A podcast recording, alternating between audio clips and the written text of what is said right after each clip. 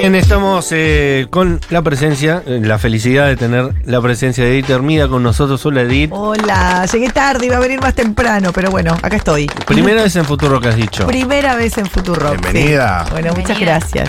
Eh, una nueva faceta de Edith Hermida está eh, naciendo en estos días. Arranca el unipersonal. Todavía vi que está también arrancando un unipersonal Andy Kuznetsov. Ah, mira. Parece Sí. ser que la gente de los medios ahora están eh, aventurándose eh, en las tablas y, Sí. y- y gente, no, no necesariamente actora, actriz.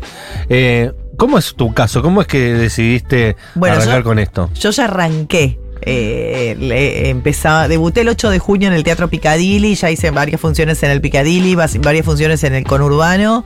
Este fin de semana por primera vez viajé en avión y me fui a Neuquén, Ah. eh, Cipoletti y General Roca y estuve Wow. haciendo shows y bueno, ahora se vienen más. Perdón, ¿viajaste funciones. por primera vez en avión? No, no, Ah, había viajado para muchas veces, pero por primera vez, eh, teneme paciencia, así se llama el, el unipersonal, se fue de Buenos Aires a otro a otra provincia. Excelente. Este fin de semana fueron tres funciones, hice tres Ah. funciones seguidas, viernes, sábado, domingo. Uh, ¿Y ¿Cómo cómo es que te picó el bichito agotada, de eso? agotada. Em, y a diferencia de lo de Andy, Andy hace una obra, si bien es un unipersonal, pero es una obra que ya hicieron otros. Ok. Eh, y él eh, está empezando los lunes y los martes, creo que. Le hago la promoción a Sí, Andy también, ya que está. En el multiteatro. En el multiteatro. Yo estoy el 29 de septiembre en el Piccadilly. Lo mío eh, es distinto, es casi como ese stand-up con- típico, comedia, biopic podríamos decir, porque de alguna manera yo hago un repaso de toda mi vida. Eh, voy eh, repasando algunos momentos importantes de mi vida. Yo tengo 53 años y en esta época yo No tenía- parece. Hace mucho que yo quería hacer un unipersonal, hace mucho que yo quería hacer comedia, stand-up, hace muchos, muchos años. No encontraba el tiempo para hacerlo. Eh, finalmente di con una productora amiga que me dijo, vamos a hacerlo. Me juntó con Verónica Lorca. Ah, mira, me llaman ahora. Eh, mi hija me está llamando. Paloma, después te llamo. Paloma. Poné la radio y Poné la radio, Paloma. Y. Bueno, y entonces eh, eh, me juntó con, con Verónica Lorca, que ella es una maestra de stand-uperos, y me dijo, bueno, vos bien, ¿qué, qué querés contar? Y yo le quería hablar, yo sabía muy bien lo que quería contar. eh, y ella me dijo, el momento, empecé a mandarme audios, y ahí me agarró como un panic attack, dije, "¡Ah! ¿y ahora qué le mando? ¿Viste? Yo sabía, pero en ese momento, ¿viste? Me agarró como el síndrome de la hoja en blanco, y bueno, empecé por contarle quién era yo, de dónde venía, y a partir de ahí empezaron a salir un montón de cosas. Vero lo que hizo fue ar- darle la estructura eh, al, al- a la Pero la tiene chiste, tiene remate, tiene anécdotas claro. graciosas, conversar con el público. ¿Cómo es la dinámica? re, con todo, todo eso. bueno, la vida. eh, yo, yo tengo la, para mí, esta, una característica de mi personalidad que todo me lo tomo con humor. Hasta de los momentos más tristes de mi vida pude reírme eh, y entonces tiene mucho de eso. Me parece que habla, hablo mucho sobre... ¿Cómo cree? O sea, ¿por qué yo quería hacer este unipersonal ahora, en este momento? Porque me parece que estamos en un momento bisagra de muchos cambios, donde la mujer está estando en otro lugar, donde eh, nos replanteamos un montón de cosas, de qué nos reímos, del humor, eh, m- muchos cambios, que el lenguaje inclusivo sí o no. Entonces a mí me parecía bien contar de, de dónde vengo, cómo yo me crié, cómo estudiamos, qué era lo que estudiábamos, cómo era nuestra crianza, eh, y, desandar ese camino. Me muchas de las cosas que tengo que desandar para aprender nuevamente algunas cosas que tenía incorporada. Me gustan, hay otras cosas que. Usted es una radio bastante moderna, justamente. Hay cosas que que mm, no me gustan tanto y hay cosas que me cuestan y por eso siento que no me tienen Pero paciencia. eh, recién atendiste a tu hija, se llama Pa- Pama- Palo- Paloma. Sí. Y Paloma te debe haber revirado la cabeza también con las cosas que trae nuevas. No, bueno, Paloma sí, y, y mi, yo tengo otra hija de 13 años también. Eh, o sea que, o sea, tengo dos experiencias, una hija de 26 y otra hija de 13 años, que son do- otra época Dos también. pilares ahí que te van transformando Claro. a vos también. Pero también me, también trabajo en medios, tengo miedo de meter la pata, viste que a veces uno dice algo eh, Mm. y, y, me parece que a veces te acusan demasiado por, Sí. por algo que vos decís, ¿me entendés? Y yo me crié en otra época. Entonces estoy desandando ese camino. Me gustan muchas cosas y otras cosas todavía las voy incorporando, ¿viste? A veces te dicen, no, porque vos dijiste, ¿cómo vas a decir eso? Eh, Y ya te Uh. acusan todos. Pará. Sos la que está en contra de Eh, algo de repente. No, no estoy en contra, no es contra de algo. No Eh, digo que por ahí decís algo que no lo al digo, pasar. Lo digo y no lo digo con mala intención. Y esto es tomado como, ¿cómo vas a decir eso? ¿Me entendés? Y no, no tiene mala intención. Eh, Sí. Yo me crié pensando que, que- celebrando el Día del Niño y hoy es el Día de las Infancias. Las y puede ser que se te escape. Pero escúchame, y- no significa que esté en contra de ¿Cuántos nada. años fueron de día del Claro, niño? fueron, o sea, tengo 53. De 50 años celebré el Día del Niño, chicos. Puede Fueron ser más que se me días escape. del niño que de las infancias. Claro, puede ser que se me escape decir el Día del Niño. Ay, ay, no, nos vamos a ver para el Día del Niño. El Día del Niño no, el Día de las Infancias. Bueno, pare. O sea, el-. Teneme paciencia. Tener paciencia es Teneme una respuesta. paciencia, claro. Y metidas de pata, recién nombrabas. Eh, ¿Haces referencia al show a metidas de pata que has tenido o recordás alguna en particular que te No, bueno, que guardarás siempre en tu corazón? Hay muchas cosas divertidas que tienen que ver como eh, con, con, eh, el inicio de la sexualidad. ¿Me Ok. entendés? O sea, eso, eh, eso que es como un pico de rating en el, en el stand-up, en el, en el, en el, en el Sí, show. total, total. Claro, qué sé yo, en una época en donde eh, que mi mamá, por ejemplo, era terrible conmigo. ¿Entendés?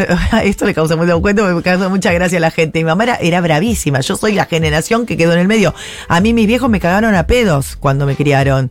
Y, y ahora mi hija me caga a pedos. Entonces quedo como en el medio. Soy Claro. la generación que a todo el mundo nos cagó a pedos. Yo, por ejemplo, iba a bailar y mi mamá me esperaba siempre despierta. Y cuando llegaba me decía, puta, ¿de dónde venís? Así te decía. Atorranta. Mirá la cara que tenés, atorranta. Me- así me criaron a mí. Era Entonces, Diana veces- Varela tu mamá. más. Claro, pero, y- y- pero, la mamá de mis compañeras también eran Claro. así, eran bravísimas. Si a vos te gustaba un pibe, salías con un pibe, te, tocaba una teta, eras la puta del barrio. O sea, todos te quieren para eso y te desechan después. Así nos criaron a Claro. nosotros. Hoy hay ESI. Te lo decía con amor Claro. porque era lo peor que le podía pasar a ella tener una hija Me lo así. decía por amor, con amor, claro, yo hoy la adoro a mi mamá, la quiero, pero, o sea, esa es mi generación, así nos criaron a nosotros. Entonces, viste, hoy mi mamá, yo le levanto el tono a mi hija y me dice, me está maltratando. ¿Entendés? O sea, porque, ¡basta! ¡Callate la boca! Responsabilidad emocional, Trátame mamá. bien. Claro, mamá. tratame bien, mamá, porque esto es maltrato, me dijo el otro día, ¿viste? Uh, te- Puta madre. Claro, Ay, claro, puta madre, o sea, es terrible.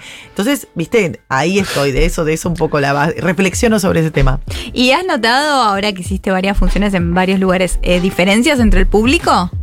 Sí, re, sí. Aparte el público cambia todo el tiempo, eso, pero, pero el, el- el- el domingo estuve en Neuquén y me causó, me, pa- me causó mucha gracia una señora que yo estaba contando acerca de cómo, cómo nosotros, nosotros no había Google para aprender cómo se tenían relaciones, que era un- hacer sexo oral. Bueno, yo hice referencia a algo que me pasó a mí en la secundaria y una chica del, del público me dijo, esos, así son los porteños. Y yo, "Ah, ¿qué me va a decir? Ah, acá nos corren mucho por porteños Ah, también. Así, no son, así son los porteños. Yo le dije, vamos, me van a decir que ustedes Ah, no- tampoco. no Acá sabés la los petes que hacemos en la provincia. Claro, No tienen la sexo oral no hacen ustedes. pete. Digo, Claro. ah, mira.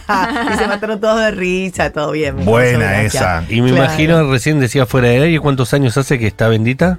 16 yo en Bendita, 17 Bendita. 16 años hace que vos comés con mucha gente, Mucha con muchos argentinos. Ay, Porque te encima juro, sí. es desde las 8 y media hasta las, on- hasta las 10. Hasta las 10. Ese es el horario de la cena de, De los cena, argentinos. sí. Claro. Un programa mega exitoso. Yo ceno con la gente y no ceno con mi familia, lamentablemente. Ah, ¿Comés antes o después? No, después, después. Ah. Igual como poquito, así como trato de hacer algo livianito. Pero Bien. la pregunta es, esa gente que va a verte, te tiene como un familiar. Es decir, Sí, te deben tratar, sí. De- porque aparte vos tenés esa forma de ser. Es mi estilo también. Que- a mí que- me gusta que me tengan como amiga o Como como, amiga, ¿no? Como O- amiga me parece lo más lindo. Yo no soy una celebridad. Eh, no me siento, viste, así como celebrity, como, viste, estas que van a alfombra roja. Pero sí, eh, lo más lindo que me pueden decir es eso, sentirme eh, como amiga de ellos. Claro, y, por eso me parece que la gente que debe ir a verte Sí. tiene esta libertad para hablarte como si fuera. Sí. Interrumpe amiga. tu obra y, te, te, sí, hablan, te conversa. opinan y me conver- y a mí me gusta eso también, me gusta esa, esa conversación. Me pasan cosas re lindas. El viernes, por ejemplo, en, en Chipoletti, una, una chica, van muchas madres con sus hijas grandes y, y con los nietos, ¿viste? Va como, es como, como bendita me abrió el público, ¿viste? Que si bien hay, hay mucha gente grande que va, pero también hay gente joven que mira bendita. Y, mm, y vino una señora con su hija y la hija me dijo, ella está deprimida y, y ustedes le alegran todas las noches. Y salió, se levantó de la cama para venir acá ver al, a verte. Oh. Así que me, ay no, me emocioné, me cayó una lágrima, la abracé, todo hermoso. Claro, son muy importantes porque hace Sí. muchísimo tiempo. Que estamos y aparte es un programa que tiene mucho humor y que en la pandemia, por ejemplo, que estaba todo tan mal, eh, le, le- le acercamos un poquito de humor a la gente y eso me parece que la gente lo valora. Pero Edith Hermida es Sí. quien está hablando. Hormiga. Eh, hormiga. ¿Estás en Bendita hace 16 de los 17 años que tiene? ¿O 17 de los 18? más o menos, sí, sí. Eh, ahora ya tenés tu unipersonal que lo estás Sí. llevando por el país. ¿Por Sí. qué no sos una celebridad? Sí, no, lo sos, pero porque no, es lo mi tomás. estilo. Claro. Claro, no es mi estilo. Tenés que tener un estilo de celebridad, ¿me entendés? No es mi estilo. Yo soy como de la chiru. Por algo me dicen la chiru, pero porque soy chirusa y porque soy así Pero para mí es parte del misterio de tu de, de este cariño que te tiene la gente Claro, es ese. Pero a mí me gusta, ¿eh? O sea, no, no, no, me- qué sé yo, de repente, por ejemplo, me acuerdo una vez cuando los Martín Fierro se, se hicieron, lo transmití a América, eh, yo estaba ahí y todos los técnicos, yo había trabajado en América, ya trabajaba en Canal 9 en Bendita, y cuando estaba ahí en la mesa, todos los técnicos venían, los, los que t- con los cámaras, los conocía a todos, me decían, ay, me das un poco, y le servía agua a los técnicos, Oh. me, me gusta eso. Eh, Claro. eh, eh, eh, me parece que eso forma parte de mi personalidad, me siento más cerca de eso que de una celebridad de alfombra roja. La celebridad como que no conecta tanto con todo eso. No, me Y está parece que no. nivel, está en otro. Incluso en otro gente que vos debes ver claro. que la primera vez que llegan y ya actúan como divas o como Sí, divos. no, y pero y claro, vos los mirás como y hay un "Eh, estilo, hay un abajo". estilo. Pero, y claro. escúchame, eh, vos que estás en el mundo, debes saber de celebridades que sí saben tratar a técnicos, o sea, celebridades buenas personas que no Sí, hayan hay perdido eso. Exacto. ¿Podrías nombrar un par de esas? Natalia Oreiro, por ejemplo. Natalia. Oreiro es, el- es, es una celebridad. Eh, ella es magnética Total. cuando aparece una alfombra roja y es re divina como persona. Bien. También es amorosa y es y, y camina con los pies sobre la tierra. Y Beto ni hablar, ¿no? no, Beto también, No, claro. ni Beto hablar, es una sí, cosa, los, sí. lo- la gente de, de- de técnica lo ama. Lo, ama, Lo claro. ama. Y Me él es ese. esto. Y él es más. Él sí tiene. Él- eso lo vi con mis propios ojos. Se le acercan en los cortes a hablarle, ¿viste? Como, Sí, sí, sí, sí, sí. Buena onda, Es Beto. que si no Ahí lo mantenés, tampoco diferencia de muchos 17 otros. años ir y no llevarte con nadie del equipo, es un Claro. equipo. Y una parte del currículum que no ya te tenemos que despedir, que Sí. no lo quiero dejar afuera porque te hizo una pequeña enumeración, eh, Rosu, y hay una que yo creo que la otra vez que, que te entrevisté te lo conté, que vos fuiste la conductora del programa de radio más escuchado de la República Argentina durante un montón de tiempo, pero que no era con tu verdadero nombre, ¿no? ¿Qué? Ah, sigue siendo. Sigue, sigo estando ahí a la mañana. Pero durante mucho tiempo No. fue el programa más escuchado de la radio. Sí, ahora está muy bien Está también. muy bien también. Está muy bien también. Yo trabajo las mañanas en Radio Disney, pero no es mi, que es mi verdadero nombre también. Yo me llamo Edith Valeria Armida.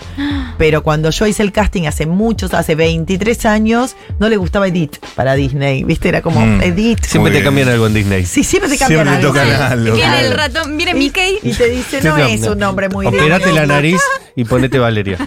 No, no, eh, no es muy nombre, no es Edith tan, qué sé yo, no te, ¿cuál es tu segundo nombre? Valeria, yo me llamo Edith Valeria Armida.